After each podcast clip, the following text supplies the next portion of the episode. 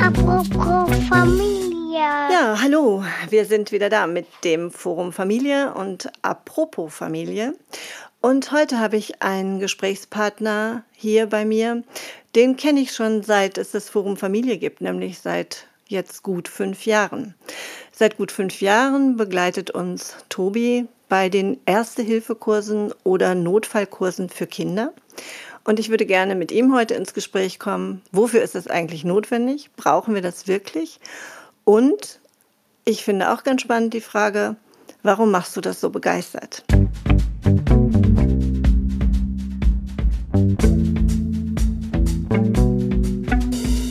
Erstmal hallo und herzlich willkommen, Tobi. Hallo Petra, vielen Dank für die Einladung. Schön, dass ich hier sein darf. Ja, total gerne. Ich habe mich jetzt auch richtig drauf gefreut, dass du da bist. Und wir haben gestern erst noch wieder so einen Kindernotfallkurs hier abgewickelt. Und du bist einer, der macht das mit Herzblut. Definitiv. Warum? Naja, also letztendlich komme ich ja aus der fachlichen ähm, Materie und ähm, bin häufig in der Notaufnahme damals auf Eltern gestoßen, die sehr hilflos waren, die Rat gesucht haben, die überfordert waren mit der Situation. Letztendlich bin ich auch selber Vater und äh, bin auch schon das eine oder andere Mal in einer Situation gewesen, wo ich mir gesagt habe, oha, wenn du jetzt nicht äh, fachlich, ähm, naja, so lange Zeit das Ganze gemacht hättest, wie hättest du reagiert? Und mhm. aus so einer Überforderung heraus ähm, reagiert man ganz anders, ähm, als wenn man so etwas von der Pike auf gelernt hat. Und meine Intention dahinter war, ähm, vielleicht kann man in einem kurzen Format Eltern ähm, das Ganze so vermitteln, dass sie in solchen Situationen sicher reagieren können, dass sie vielleicht ein bisschen gelassener sind, dass sie sich vielleicht auf das Wesentliche konzentrieren können und dass sie gerade in so richtig kritischen Situationen beim Kindernotfall dann auch richtig handeln ähm, und letztendlich vielleicht dann ein Leben retten oder in einer Bagatellsituation die Ruhe bewahren können, um vielleicht dann den Kopf frei zu haben, um auf das Kind richtig einzugehen. Mhm. Kommen wir gleich noch mal so ein bisschen drauf zurück. Was befähigt dich denn? Also ähm, ich kenne früher so Erste-Hilfe-Kurse von den Maltesern, vom Roten Kreuz. Das waren dann meist so Ersthelfer, die das gemacht haben. Aber ich erlebe dich ja hier weit über die Ersthelferkompetenz hinaus. Also was befähigt dich, diese Kurse geben zu können? Ja, schlussendlich ähm, ist mein beruflicher Werdegang oder Vita, wie man immer so schön sagt, auch irgendwann mal angefangen in einem Soester Krankenhaus damals als Praktikant und äh, das hat mich schon immer so ein bisschen fasziniert, die Thematik. Ähm, mein erster beruflicher Werdegang war in Richtung Pflege. Mein Hobby war die Feuerwehr und ähm, schlussendlich jetzt im Studium der Medizin- und Notfallpädagogik ähm, ist es so das Gesamtbild. Gerade die Notfallsituation, das ist etwas, ähm, das kann nicht jeder, ähm, alleine von der psychischen Situation auch her. Viele überfordert das. Ähm, ich habe recht schnell gemerkt, ähm, in der Ausbildung, nach der Ausbildung und auch in meiner ehrenamtlichen Tätigkeit damals, dass ich das gut wegstecke. Und es wäre eine verschwendete Ressource, wenn man äh, diese Tätigkeit dann nicht weiter ausführt.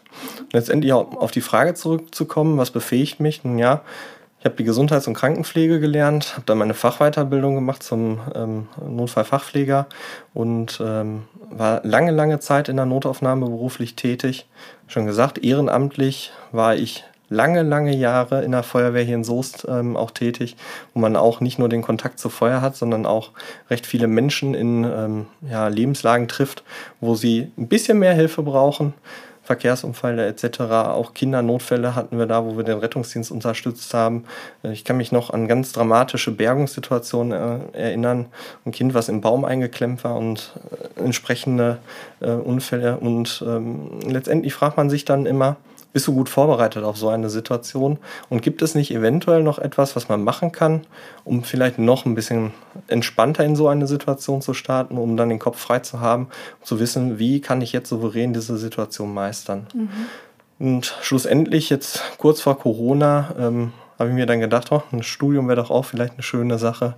Und die Medizin- und Notfallpädagogik ist etwas, was äh, es noch nicht so lange gibt. Hm, Medizin, Medizinpädagogik schon, aber halt mit dem Schwerpunkt ähm, der Notfallmedizin, Notfallrettung, Notfallpflege, ähm, die man damit dann auch abdeckt und auch schlussendlich das Wissen, die Erfahrung, die man gemacht hat, in Verbindung mit naja, nur weil du eine Erfahrung gemacht hast, heißt das noch lange nicht, dass du auch erfahren bist in so einer Situation, sondern auch mal das zu hinterfragen und auch mal aus einer wissenschaftlichen Perspektive zu betrachten.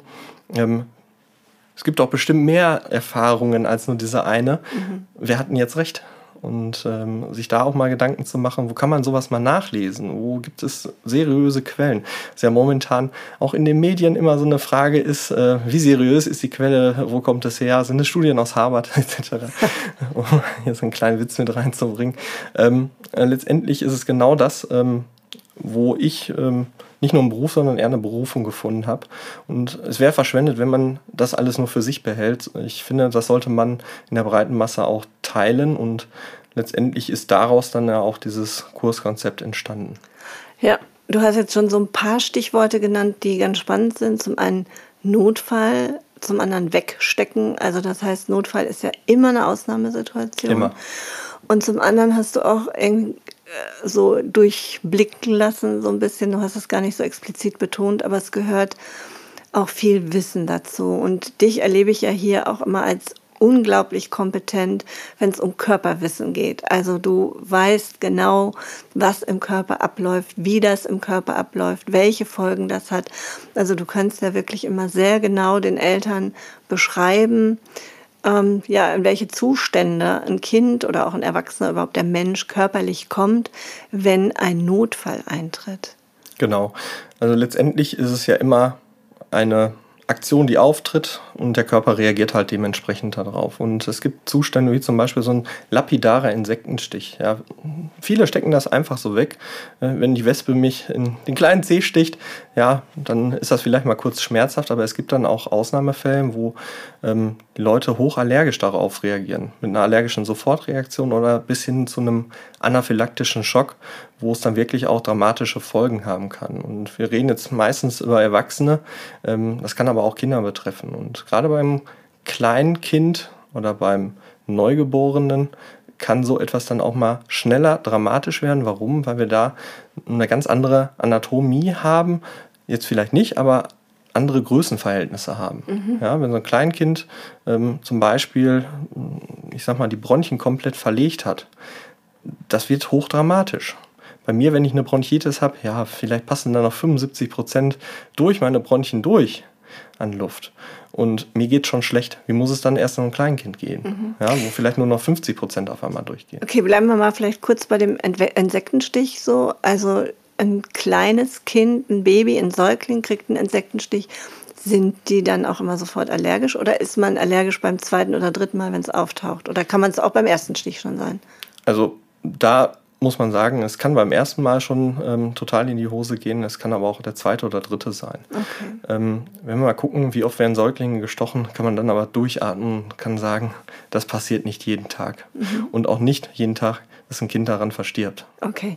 Das finde ich bei deinen Kursen auch immer so sehr tröstlich, dass du auch immer mit Studien kommen kannst und immer so sagst, naja, komm, jetzt gucken wir mal, wie hoch ist die Wahrscheinlichkeit, genau. dass das eintritt, was wir natürlich alle aus unserem kindlichen Erleben auch kennen, dass uns mal eine Biene sticht oder dass uns mal eine Wespe sticht. Ja. Und das ist mir auch wichtig an dieser Stelle, dass man sagt, ja, kann vorkommen, man kann es nie ausschließen, mhm. aber schaut doch einfach mal, wie häufig kommt sowas wirklich vor.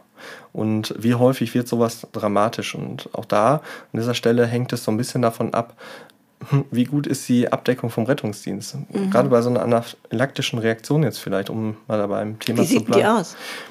Wenn jetzt auf einmal der ganze Luftweg anschwillt. Also ich bin irgendwo in, an meinem Körper zum Beispiel in einen kleinen Zeh gestochen worden und kurze Zeit später kriege ich auf einmal Luftnot. Erst ein mhm. klosiges Gefühl im Hals, dann schwillt auf einmal der Kehlkopf mit zu, vielleicht der Kehldeckel mit. Ähm, eventuell schwillt noch mein Gesicht mit zu, die Lippen, die Augen schwellen zu. Ah. Und weil das Äußere, das sieht immer wüst aus, ist meistens nicht so dramatisch. Aber wenn man mal reinguckt in den Körper und wenn man dann mal schaut, so ein Kehlkopf, wenn der zugeschwollen ist, das sieht schon bedrohlich aus, ist es auch. Mhm. Ähm, letztendlich wenn man sich aber darauf besinnt, ach guck mal, das passiert jetzt. Das Kind spricht auf einmal so ein bisschen klosig, ähm, gibt Schluckbeschwerden an. Meistens sind es ja die Kleinkinder, die schon vielleicht auch äh, brabbeln können, sprechen können. Und es ist nicht so mein Kind, wie ich es kenne. Ähm, und es ist sehr schnell, dass sich so etwas entwickelt. Schnell Und heißt jetzt Schnell innerhalb von ein heißt paar innerhalb- Minuten. Genau, innerhalb von fünf Minuten. Da sollte ich mir dann schon mal die Gedanken machen, ähm, brauche ich vielleicht den Rettungsdienst oder komme ich auch gut selber mit der Situation zurecht? Und ähm, um nochmal zurückzukommen, der Rettungsdienst, wir sind gut abgedeckt hier bei uns in Deutschland. Wir haben, wenn es gut läuft, nicht lange Anfahrtzeiten und die bringen alles mit, um das Kind zu überwachen und aber auch vor Ort äh, schon mal lebensrettende Maßnahmen einzuleiten. Auf der anderen Seite muss man sich dann aber auch die Frage stellen, wenn es jetzt nur eine Bagatelle ist. Und das kommt ja sehr häufig vor. Auch da können wir mal in die Statistik gucken, wie viele Kindernotfälle sind hochdramatisch und wie viele Notfälle fährt der Rettungsdienst. Dann kann man feststellen, es ist schon eine hohe Zahl an Bagatellen, wo der Rettungsdienst gerufen wird. Ich sage immer, exemplarisch der gestoßene Zeh, der nachts um drei den Rettungsdienst ruft, weil er vor drei Wochen sich den Zeh gestoßen hat, das ist kein Notfall. So ein Kind, was auf einmal zuschwillt oben, wurde ein kleinen Zeh gestochen und bekommt auf einmal richtige Luftnot. Es zieht nach Luft. Wir hören ein pfeifendes Atemgeräusch bei der Einatmung. Wir sehen schon von außen, oha, das schwillt langsam zu. Da wäre ich doch recht schnell und würde sagen, ruf mal lieber einen Rettungsdienst.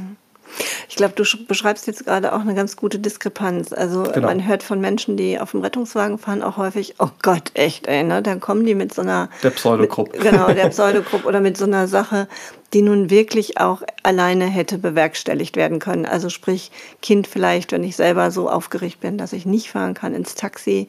Das finde ich auch immer noch eine ganz gute Möglichkeit.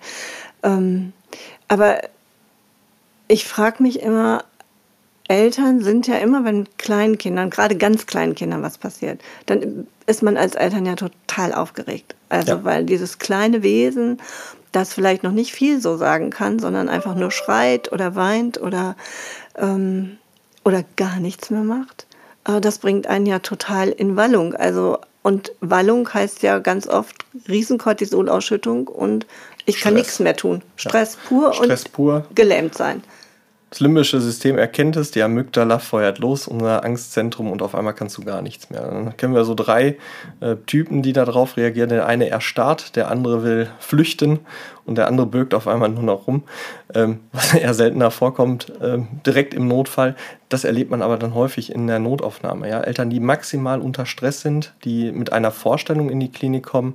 Ähm, an dieser Stelle möchte ich immer nur ein bisschen Werbung machen für den Sturz des Kindes auf den Kopf.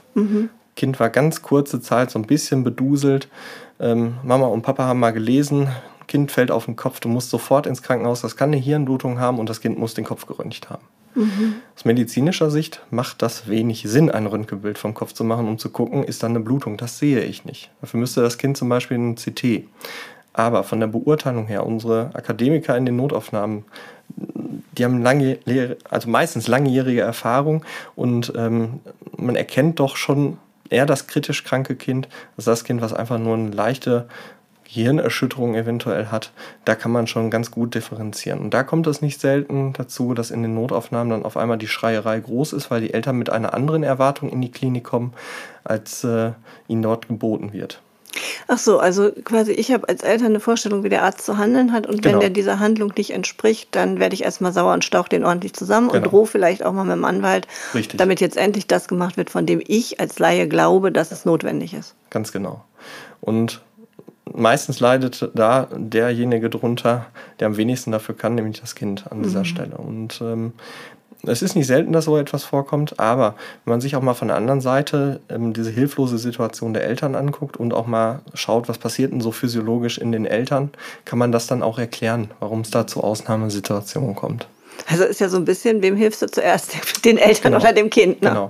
Und meistens hat man zwei Patienten da, die Eltern und das Kind. Und auch in der Reihenfolge wahrscheinlich, oder? Auch in der Reihenfolge. Okay. Ähm, Kindernotfälle, wie gesagt, sind ja speziell. Wir bieten hier im Forum ja Kindernotfall an. Also das heißt, es ist nicht vergleichbar mit einem normalen, in Anführungsstrichen, Erste-Hilfe-Kurs? Genau, also ich habe mir Fragen gestellt nach dem Motto, was ist wichtig in so einem Kurs? Mhm. Ähm, ich muss mal ein bisschen weiter ausholen. In Deutschland regelt die BG die Erste-Hilfe-Kurse, gibt da auch die Vorgaben, was da unterrichtet werden was muss. Was ist denn BG? Die Berufsgenossenschaften. Mhm. Und ähm, letztendlich sind die auch dafür verantwortlich, wie die durchgeführt werden haben den Stundenanteil festgelegt und äh, da kommen wir dann auf acht Unterrichtsstunden. Äh, mhm. Und da muss man auch sagen, als Elternteil wird das schon knapp, sich da mal einen Allerdings. Samstag oder einen Sonntag hinzusetzen ähm, und einen ganzen Sonntag mal Erste Hilfe zu machen. Ich kann es jedem nur empfehlen, ähm, da das nochmal wesentlich intensiver ist, man ähm, wesentlich mehr Zeit hat, bestimmte Sachen zu üben, wo ich gesagt habe, da mache ich jetzt eine didaktische Reduktion, minimiere oder komprimiere das. Mhm. Oder nehme mal spezielle Fragen, die an mich herangetragen wurden ähm, und ähm, handle die mit einer gewissen Struktur dann in diesen Kursen ab. Ich habe auch immer ganz viel Zeit eingeplant für Fragen. Das hast du wahrscheinlich schon das eine ja. oder andere Mal äh, gemerkt. Also so ein Kurs, es kann schon mal sein, dass ich mal zehn Minuten, eine Viertelstunde überziehe, weil halt so viele Fragen dann auch noch sind, ähm, die ich aber alle nicht unbeantwortet lassen möchte. Nee, ich finde das auch eine große Qualität, dass man ja gerade, deshalb haben wir die Kurse ja auch immer sehr klein gehalten ja. von der Personenzahl, dass ich fragen kann, weil das, was du jetzt gerade sagst und mit der Souveränität ähm, eines Fachmannes, der schon häufig Notsituationen erlebt hat und die auch bewältigen konnte, das ist ja eine Erfahrung, die du schon einfach hast und kannst, das haben ja die meisten Eltern noch nicht. Also wir haben ja häufig hier auch ähm, Eltern sitzen, die gerade schwanger sind, also die Mütter mit noch großem Bauch, äh, die sich jetzt schon mal vorbereiten wollen auf die Notsituation. Ähm, also das heißt, da gibt es eine große Ängstlichkeit, da gibt es eine große Sorge, nicht richtig reagieren zu können. Und insofern ist super, wenn wir Zeit für Fragen haben. Definitiv. Eine Frage ist zum Beispiel, ja, was mache ich denn, wenn eine Schwangere reanimationspflichtig wird? Und die Antwort ist, du machst alles genauso wie beim Kind oder wie beim Erwachsenen fang an zu reanimieren und hol dir schnellstmöglich Hilfe dabei. Ich mache immer ganz viel Werbung. Mittlerweile gibt es auf allen Smartwatches und Handys Notfalltasten. Wenn ich diese Kombination drücke, meistens ist es, ähm, ich muss eine Taste mehrmals hintereinander schnell drücken. Sag mal welche vielleicht für die. Zum Beispiel bei den Apfelgerätbenutzern ist es die Seitentaste. Wenn ich da fünfmal drauf drücke, dann äh, wird der Notruf ausgelöst. Mhm. Man hat drei Sekunden noch Zeit, um das zu unterbrechen. Tue ich das nicht, werde ich automatisch an die nächste Leitstelle weitergeleitet.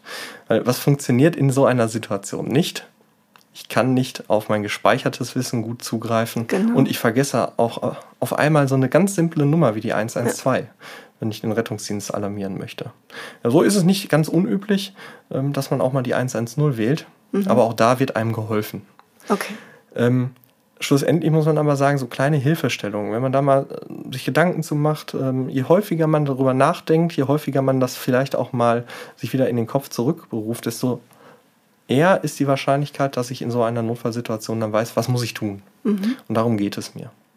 Okay, also das spricht ja schon mal dafür, dass ich zu Hause das, was wir hier auch immer mitgeben, so einen Zettel habe, wo mal alle Notrufnummern draufstehen. Also genau. der Kinderarzt, das genau. Krankenhaus, ähm, genau. die Giftzentrale. Ja. Dass ich einfach nicht suchen muss, wenn ich aufgeregt bin. Also ich weiß, mein Sohn hat mal irgendwann ähm, eine, eine Shampoo, also einen Badezusatz getrunken.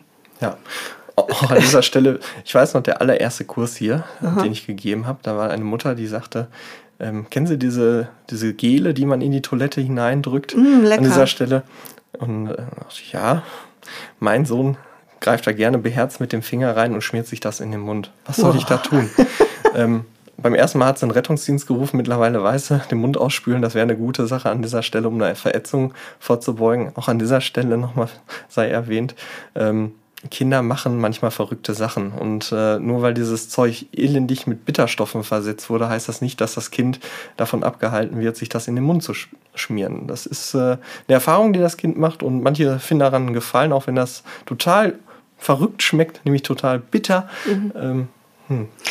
Ja, und es vor. Genau, und es gibt auch keine wirklich kindersicheren Verschlüsse. Ich Nein. glaube, da muss man sich auch einfach mal frei von machen als Eltern, dass man so denkt, ach naja, da passiert ja nichts, da ist ein Kinderverschluss drauf. Kinder haben alle Zeit der Welt genau. und durch irgendeinen blöden Zufall kriegen die drücken und drehen hin Ja. und schon geht die Flasche auf oder der Spülmaschinentaps wird ausgewickelt aus der schönen Folie, weil er einfach bunt ist, weil er knistert und weil es erstmal verführerisch ist für ein Kind. Ja. Ich weiß noch, wo meine Dreijährige damals äh, bei uns auf der Küche stand, wo die Medikamente ähm, äh, im Schrank verstaut sind. Äh, ich habe fast einen Herzinfarkt gekriegt, das Kind fand es lustig. Ähm, Sobald die laufen können und klettern können und sich irgendwo hochziehen, man soll die Sachen, wo Kinder nicht dran äh, sollen, gut verstecken. Und äh, man muss sich auch mal letztendlich diesen Lernprozess eines Kindes äh, vor die Augen führen und man wird feststellen, wie lernen Kinder, sie beobachten den ganzen Tag, sie machen nach.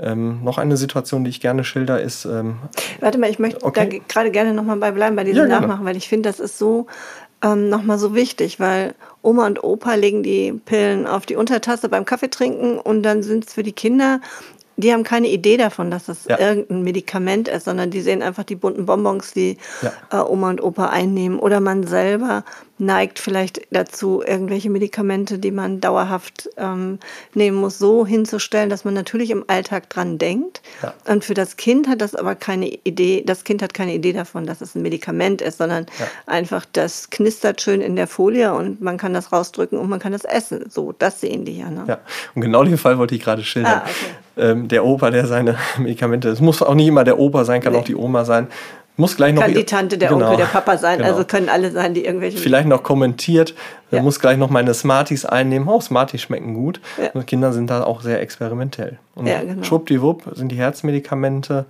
äh, irgendwelche Medikamente gegen zu hohen Zucker, die Antidiabetika im Körper des Kindes. Und dann kann es auch schon recht schnell ähm, zu einem Notfall kommen. Nicht sofort. Und das ist ja das Heimtückische dabei, sondern das muss erstmal in den Magen kommen. Vom Magen aus muss es an die Stelle gehen, wo es sich zersetzt und wo es im Körper aufgenommen wird. Dann muss es meistens noch durch die Leber. Und je nachdem, was für ein Stoff es ist, ist das dann, wenn es durch die Leber ist, im Körper bioverfügbar und macht Effekte. Und dann kann es zu spät sein. Und wir reden da von so einem Zeitintervall, eine halbe bis eine Dreiviertelstunde. okay. Jetzt kommt man auf die Idee, ähm, ja, dann bringe ich das Kind doch einfach zum Erbrechen und vielleicht kommt der Stoff dann raus. Und da ist auch an der Stelle von abzuraten, Kinder in so einer Situation, wenn sie sich vergiftet haben, wenn sie irgendwas geschluckt haben, zum Erbe also wirklich zum Erbrechen zu führen. Ähm, das Kind kann sich verschlucken, ähm, das Kind kann das ähm, ähm, anatmen, das Erbrochene. Und dann kann der Notfall noch schlimmer werden an der Stelle. Also das heißt, die Tablettenpackung mitnehmen und ab ins nächste Krankenhaus damit. Je nachdem, was es für ein Medikament ist, würde ich das auf jeden Fall machen. Ähm, ich sage immer in dem Kurs, ähm, es gibt eine Teilnahmebescheinigung und auf der Rückseite habe ich ganz viele Telefonnummern mal draufgeschrieben, unter anderem die von der Giftnotrufzentrale in Bonn. Auch mal Fragen, die gestellt werden, zum Beispiel, wie groß, wie schwer ist Ihr Kind, was hat es eingenommen? Und die wichtigste Frage ist meistens, wie geht es Ihrem Kind? Ist das Kind quiekfidel und äh, macht noch alles genau wie vorher? Und ich weiß, ach, das Klinikum zum Beispiel mit der Kinderstation ist bei mir ganz in der Nähe. Ich setze mich mal eben in mein Auto und fahre dahin. Muss man sich die Frage stellen, kann eine lebensbedrohliche Situation entstehen? Letztendlich in so einer Situation, es ist immer eine Momentaufnahme und es ist jeder Notfall auch anders. Und es kann sein, dass es eine Bagatelle ist, es kann aber auch wirklich lebensbedrohlich sein. Und da muss man wirklich so eine Nutzenabwägung machen. Schaffe ich das mit meinem eigenen Auto? Weil das Kind kann sich ja auch auf dem Weg deutlich verschlechtern. Bin ich vielleicht auch total aufgeregt und ähm, ja, bin vielleicht auch wegen der Aufgeregtheit, dass ich dann anfange zu rasen, dass ich Verkehrsregeln nicht beachte und dass ich dann eventuell einen Unfall baue. Hier rate ich an dieser Stelle immer, ähm, wenn es so in Richtung Kindernotfall, ich bin mir recht unsicher, ich bin vielleicht auch sehr aufgeregt, ich möchte aber selber mit dem Kind fahren, weil ich glaube, so schlimm ist es gar nicht, fehle ich auch immer, schreiben Sie sich eine Telefonnummer auf und schlussendlich auch auf deine Anraten. Habe ich deswegen extra nur noch auf dieser Teilnahmebescheinigung hinten ein Feld gemacht, wo man sich mal eine Nummer von einem Taxiunternehmen aufschreiben kann, was mich fährt. Oder alternativ halt den Rettungsdienst. Aber wie schon gesagt, es kann auch häufig eine Fehleinschätzung sein seitens der Eltern. Und dann fährt der Rettungsdienst mit der Tütata ähm, zu dem potenziell lebensbedrohlich erkrankten Kind und stellt dann fest, okay, das war eine Bagatelle. Okay, wer bezahlt denn das denn eigentlich? Der Rettungsdienst in Deutschland wird von den Krankenkassen bezahlt. Okay, also die Eltern, die dann wegen Fehleinschätzung tatsächlich den Rettungsdienst wegen einer Bagatelle ähm, bemüht haben, sind, werden nicht zur Kasse gebeten hinterher. Das stimmt, genauso. man muss aber auch an dieser Stelle beachten, ähm, der Rettungsdienst und Kindernotfall ist gemeldet. Und ähm, das Kind hat einfach nur seit ein paar Tagen ein bisschen Husten. Und der Disponent an der Leitstelle empfängt das wie, mein Kind hat Luftnot.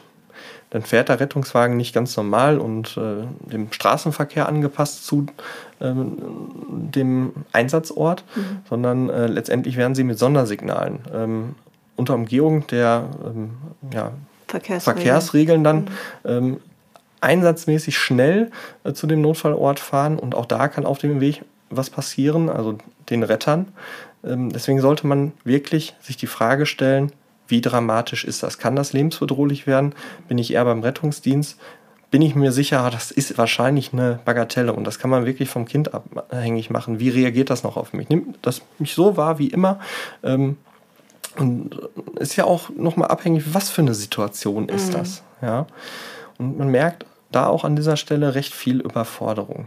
Deswegen ähm, habe ich auch in diesem Kursprogramm, ähm, was ich da geschrieben habe, ganz viele Hilfestellungen für so eine Entscheidung mal mitgebracht und auch mal mit Beispielen belegt. Wie sieht eigentlich so ein kritisch krankes Kind aus, was wirklich Luftnot hat, mhm. was lebensbedrohlich erkrankt sein kann. Ja, wie erkenne ich das als Elternteil? Mhm. Dass man da mal sowas gesehen hat, vielleicht auch mal gehört hat, ähm, wie eigentlich so ein kritisch krankes Kind klingt, wie es aussieht, mhm. um es auch wieder zu erkennen.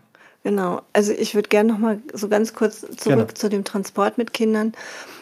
Ich empfehle Eltern ganz oft, wenn ich, wenn ein Kind sehr aufgeregt ist und sehr weint, weil natürlich auch die Eltern aufgeregt sind, das überträgt sich ja auch sehr oft. Auf jeden Fall. Sich dann tatsächlich noch jemand dazuzunehmen. Ne? Also, ja. dass Mama oder Papa das Kind auf dem Schoß, auf dem Arm haben können und trösten oder bei ihm hinten im Auto sitzen können und trösten ja. können und einer fährt.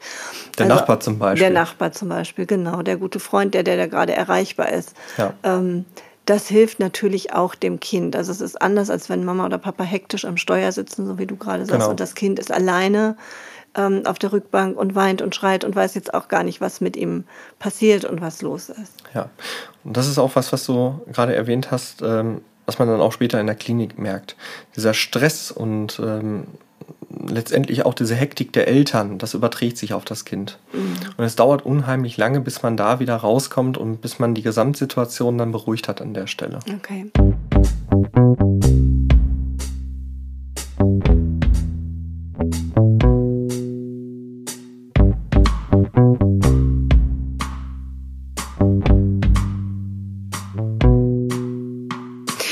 Dich mal gerne so ein paar Sachen abfragen, die so mit Kindern gerne. passieren. Ich sag mal, die berühmte Erbse in der Nase ist deshalb ja gefährlich, weil Erbsen quellen, also trockene Erbsen. Die feuchten Erbsen quellen nicht mehr, die aus der Dose, aber die trockenen Erbsen quellen in der Nase. Ist das ein Fall für einen Rettungsdienst? Ich würde sagen, nein. Solange die Erbse in der Nase bleibt und lass sie vor sich hin quellen. Mhm. Ähm, letztendlich würde ich da aber auch ganz entspannt ins äh, muss man mal oder? gucken, ob äh, der Kinderarzt rausbekommt, ähm, Wahrscheinlich wäre ich dann eine Etage hier oben über uns in der HNO-Praxis, okay. ähm, die ganz andere, naja, technische Ausstattung haben, um an die Erbse dran zu kommen und sie dann auch ähm, ohne Nasenbluten zu bergen. Okay. Wer schon mal in der Klinik mitgemacht hat, der weiß, Kinder stecken sich alle möglichen Dinge in die Nase und ganz viel bleibt da auch stecken. Eine Erbse wäre noch eine schöne Sache, die ist relativ glatt. Ein Legostein, so ein eckiger, das ist schon mal eine ganz andere Auch schon Nummer. passiert. Auch schon passiert. Mhm. So wir da alles aus der Nase gefischt haben.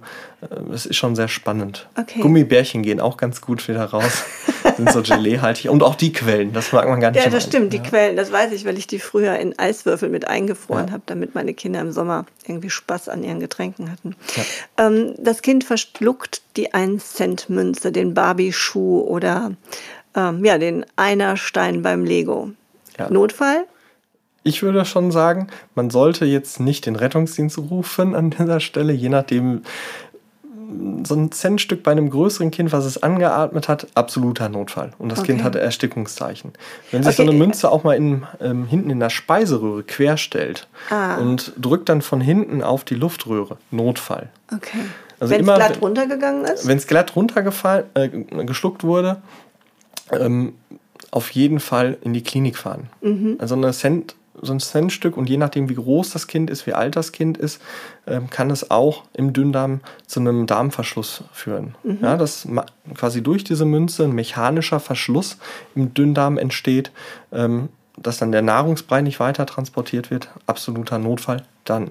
Das passiert aber nicht sofort. Man hat noch ein bisschen Zeit und kann die dann geplant ähm, meistens noch an dem Tag abführen, aus dem Kind, ja, nicht abführen, sondern eher dann auch wieder bergen aus ah, dem Magen. Ne? Da gibt es eine Gastroskopie, wo das Kind ähm, unter eine Sedierung, also das ein bisschen schläft, ähm, mit diesem Gastroskop in das Kind hineingegangen wird und dann wird diese Centmünze ähm, geborgen. Mhm. Ein Cent wäre noch eine gute Sache, eine andere Sache, die ich auch gerne ähm, oder wo ich immer gerne drüber erzähle, ähm, das sind zum Beispiel Batterien, die kleinen Knopfzellen. Auch ah. gerne aus einem Spielzeug, aus einer Fernbedienung rausgebaut äh, und in den Mund genommen und verschluckt.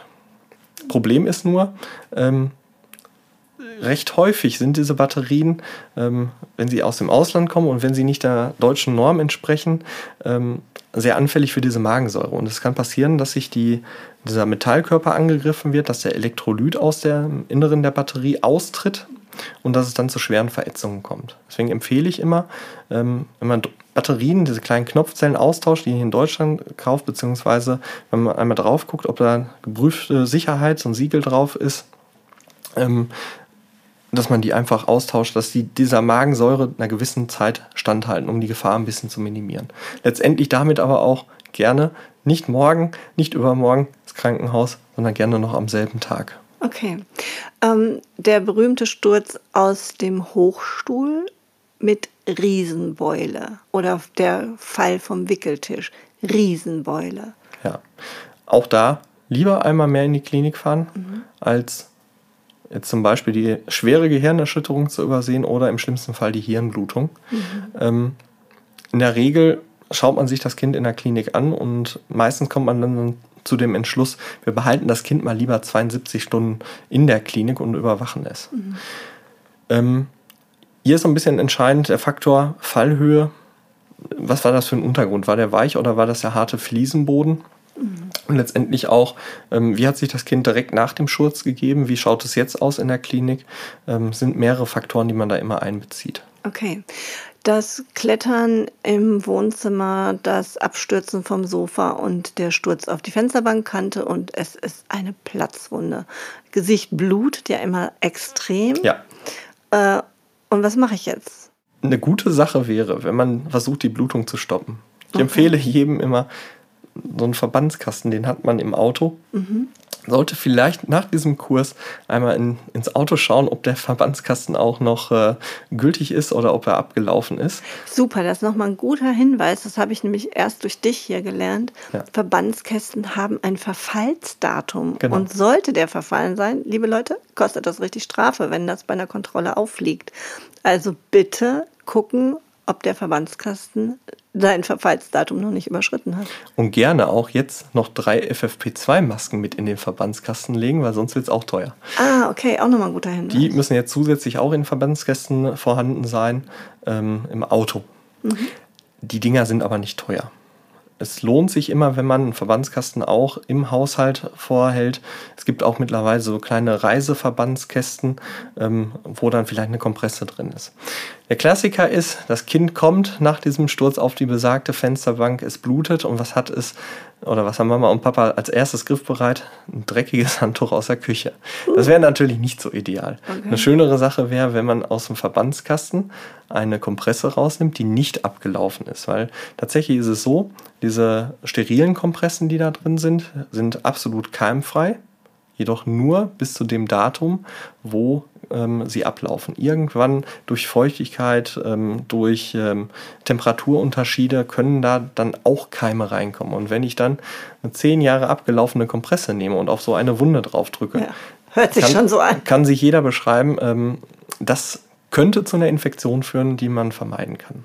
Okay, das, was wir hier häufig auch haben in den Spielcafés, ist, irgendein Kind stolpert über eine Matte, ähm, stürzt irgendwie den Gummiklotz runter, den wir hier zum Beklettern haben, und beißt sich richtig doll auf die Lippe oder auf die Zunge.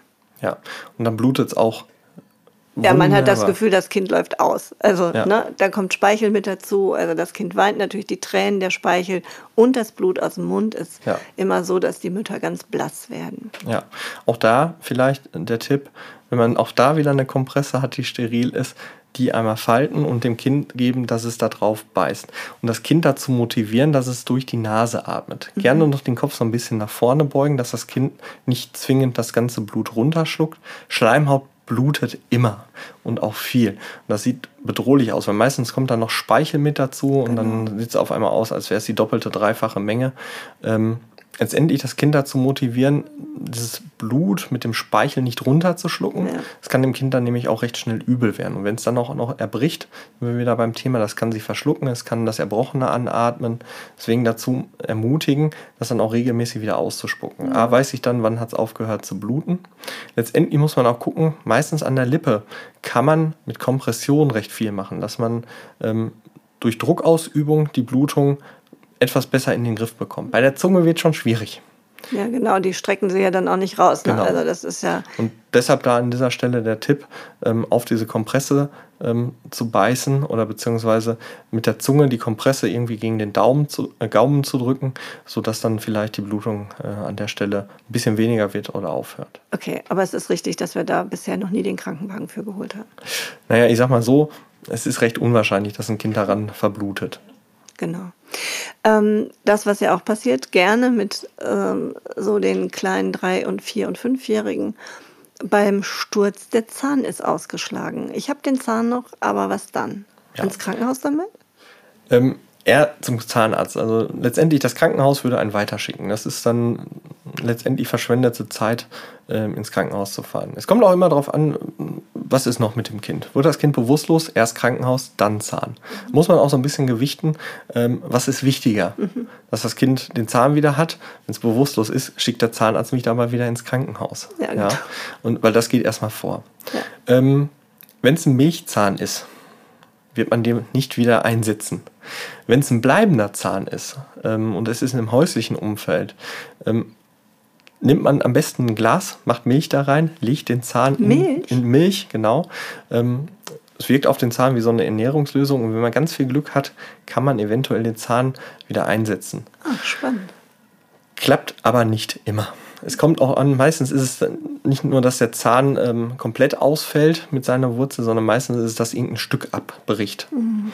Und auch da gerne dieses Stück aufbewahren, mit zum Zahnarzt nehmen. Vielleicht kann man das aufkleben oder vielleicht kann man eine schöne Prothese mhm. äh, letztendlich daraus formen. Letztendlich sollte man aber immer mal gucken, wo ist der Zahn und mal versuchen, dann beim Zahnarzt äh, ob man vielleicht da noch was machen kann. Okay, dann will ich immer noch so was Klassisches nachfragen. Dieses, ähm, das Kind zieht am Wasserkocher, das Kind, ähm, auch die kleinen Kinder, die auch man auf dem Schoß haben, hauen gegen die heiße, gerade eingeschüttete Kaffeetasse, gegen die Teetasse und verbrühen sich. Ab wann muss man da gucken, dass man, oder was muss man überhaupt machen? Ich finde immer ganz spannend, was du erzählst, nämlich was man überhaupt machen muss. Ich kenne noch solche Sachen wie Butter drauf schmieren, Ach, äh, Mehl drüber streuen, ähm, eiskalt, also sofort Eis drauf machen.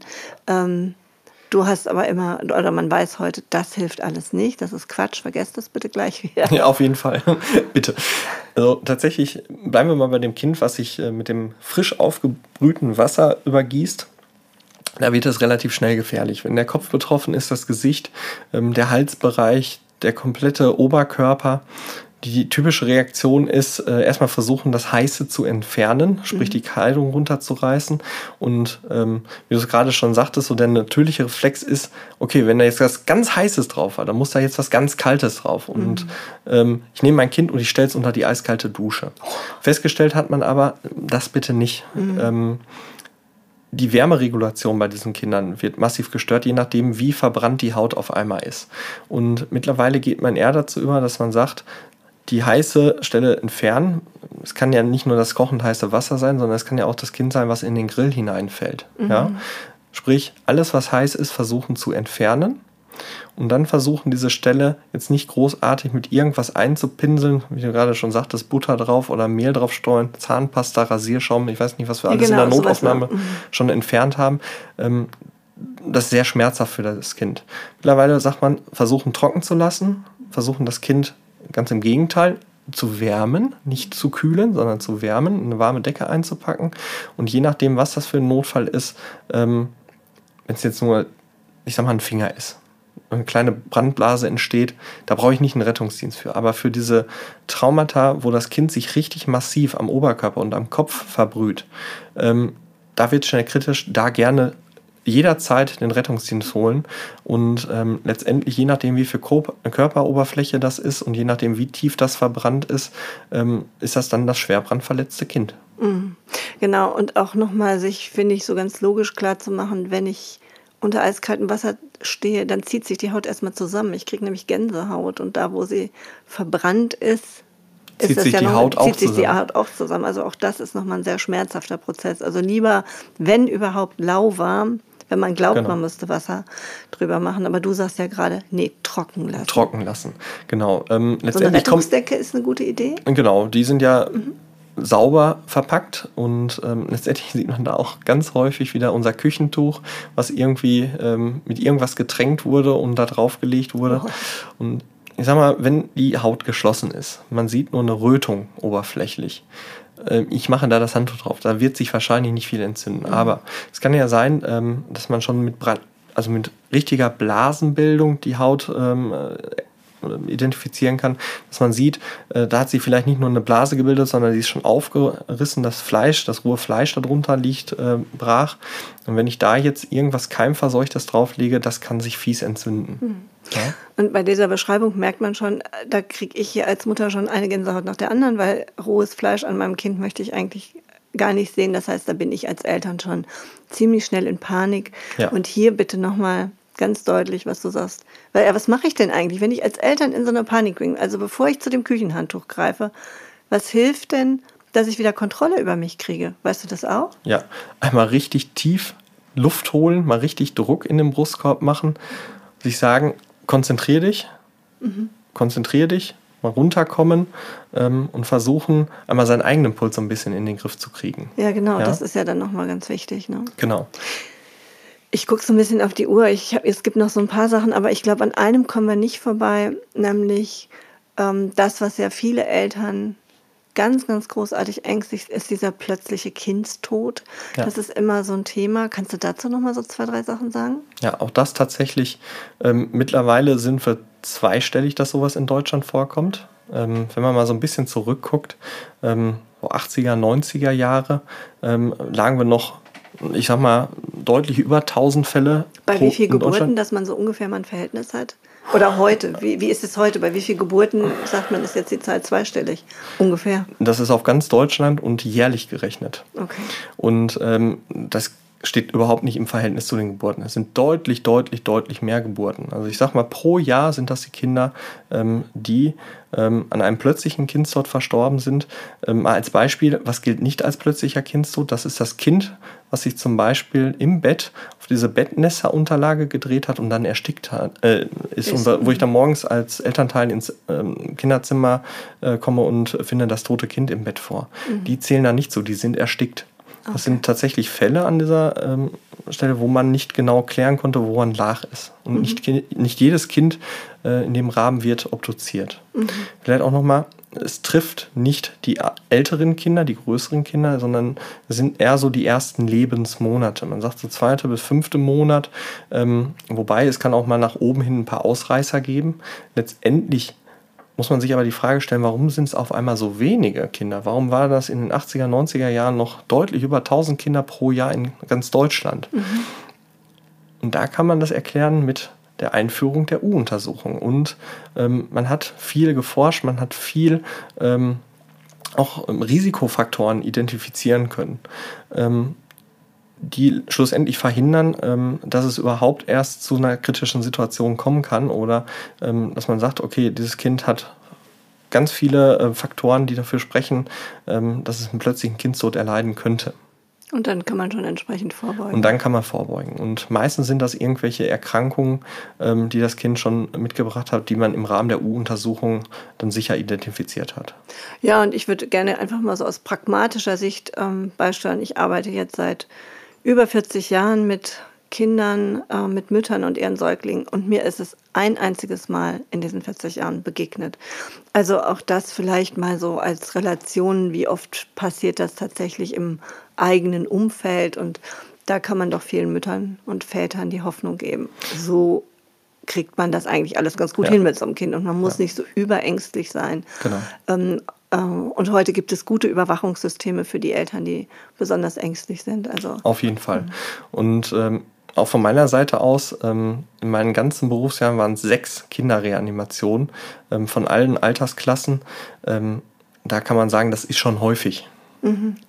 Es ist nicht die Regel, dass man jeden Tag irgendwo in Deutschland ein Kind reanimiert, ähm, sondern gerade diese Kinderreanimationen kommen auch sehr selten vor. Wenn sie vorkommen, weiß man auch, meistens liegt es daran, dass irgendwas Respiratorisches war, also mit der Atmung, dass der Atemweg verlegt war, dass die Atmung nicht richtig funktioniert hat, der Gasaustausch nicht richtig funktioniert hat und dementsprechend sind auch gerade bei der Reanimation zum Beispiel die Maßnahmen ein bisschen anders als beim Erwachsenen.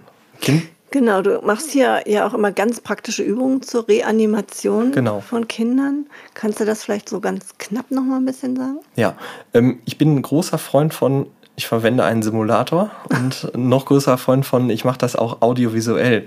Sprich, dass ich mal zeige, wie tief muss ich eigentlich drücken. Ja, Wenn ich genau, sage ist echt vier. Zentimeter, das kann sich keiner vorstellen. Das muss man mal gemacht haben.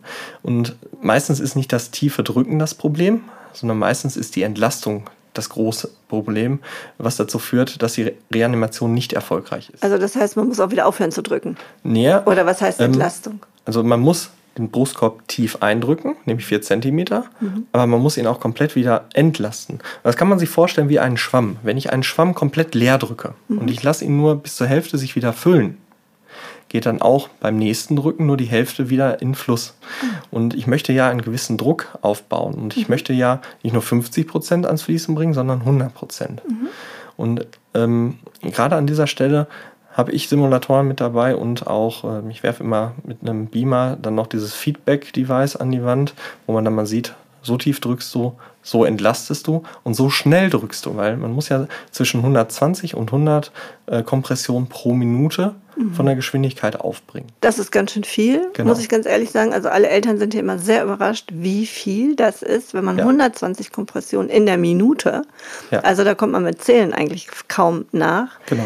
Ähm, und was du eben hast, das sind so Schaubilder, ne? das sind so Grafiken, an denen die Eltern immer ganz Genau. gut erkennen können, wie tief genau sie drücken, wie schnell sie drücken. Und das Genau. ist mit den Puppen äh, simultan, sodass man da eine gute Kontrollmöglichkeit hat, Ja. das mal auszuprobieren. Und ich habe auch immer drei Simulatoren mit dabei. Einmal so ein Säugling, mal ein Kleinkind und auch mal einen Erwachsenen, dass man mal merkt, äh, wie technisch aufwendig ist das überhaupt für mich. Und dann erklärt sich auch recht schnell, ähm, dass man bei so einem Säugling zum Beispiel, wenn man zu zweit ist, 15 Kompressionen leistet, danach zweimal beatmet und dann wieder 15 Kompressionen ähm, bewerkstelligen muss, damit das Ganze erfolgreich wird.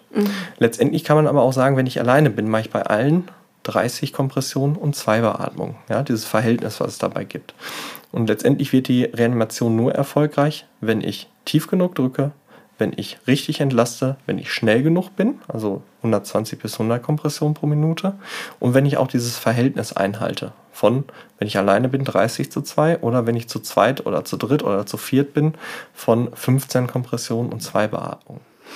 Was ja immer gut ist, wenn man mit mehreren ist und sich die Ja. schwere Aufgabe teilen kann. Ähm, Aber ich dachte gerade so, als du das erzählt hast, eigentlich müssten wir alle regelmäßig sowas machen, weil es muss ja nicht immer beim eigenen Kind sein. Also es kann ja auch Nö. bei einem fremden Kind sein, es kann ein Unfall sein, den ich mitkriege, Genau. es kann der Sturz von der Rutsche sein von einem anderen Kind, ähm, wo ich agieren muss. Also es gibt ja viele Situationen und es gibt ja auch so eine Scheu, den anderen Körper einfach zu berühren, der verletzt ist oder der äh, leblos da liegt, oder? Die klassische Aussage ist, ich kann kein Blut sehen und man ist weg. Ähm, letztendlich zu helfen ähm, in so einer Situation ist nicht schwer. Alleine dadurch, dass ich nicht wegschaue und dass ich hingehe und frage, kann ich helfen, ähm, macht man schon unheimlich viel wett bei denjenigen, die da liegen. Und kann eventuell auf die eingehen, man kann Hilfe holen, professionelle Hilfe holen, ja, weil derjenige, der da in dieser Situation vielleicht daneben steht, total überfordert ist. Ja. Wichtig ist nur nicht wegschauen. Kennen alle noch den Fall aus den Medien, aus Essen, wo ein älterer Herr ähm, mehrere Stunden ähm, bewusstlos und später auch reanimationspflichtig in der Sparkasse lag. Sowas darf nicht vorkommen. Okay, also du würdest dich ganz mutig dafür aussprechen, auf alle Fälle immer hingehen, immer fragen, immer Ja. geht's gut, kann ich was helfen, kann ich was tun? Und selbst wenn ich nichts tun kann, ist in der heutigen Zeit das Handy der Immer richtige. Ansprechpartner. Auf jeden Fall, Wo ich sagen kann, Fall. also ich kann zumindest dafür sorgen, dass jetzt professionelle Hilfe kommt. Auf jeden Fall. Oder ich kann auch mal im Umkreis fragen, ist jemand da, der helfen kann? Ja. So, ne? Also ich kann auch noch andere aufmerksam machen. Ja, definitiv. Und mittlerweile, ähm, gerade wenn man sagt, okay, ich bin überfordert in dieser Situation ähm, und man ruft die Leitstelle an, möchte ich nochmal ein bisschen Werbung für das Core-Helper-Programm machen.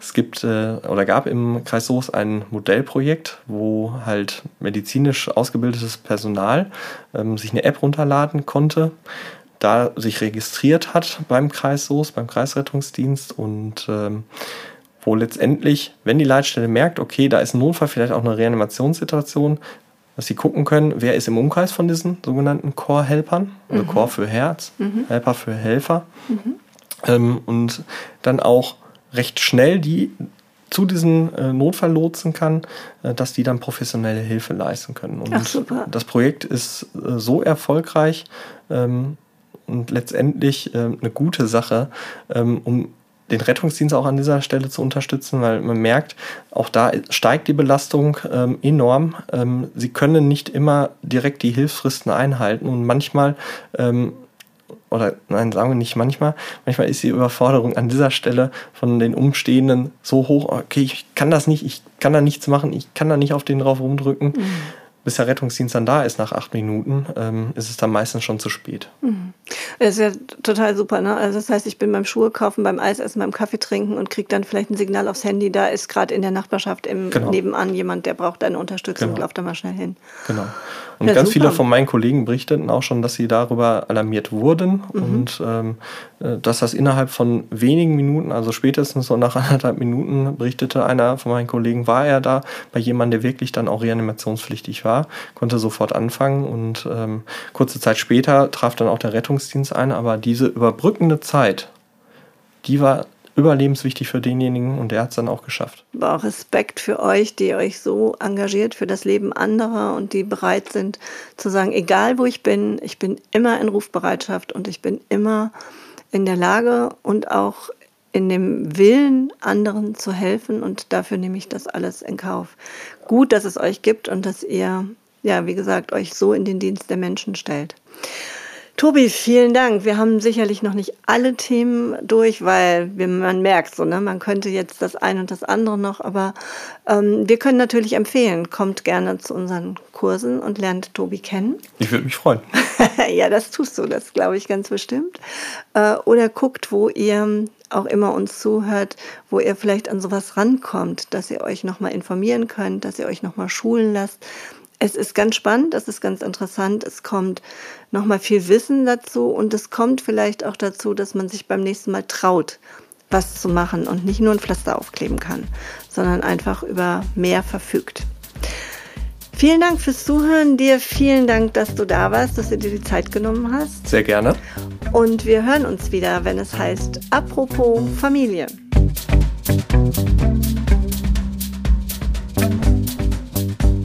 Apropos Familie.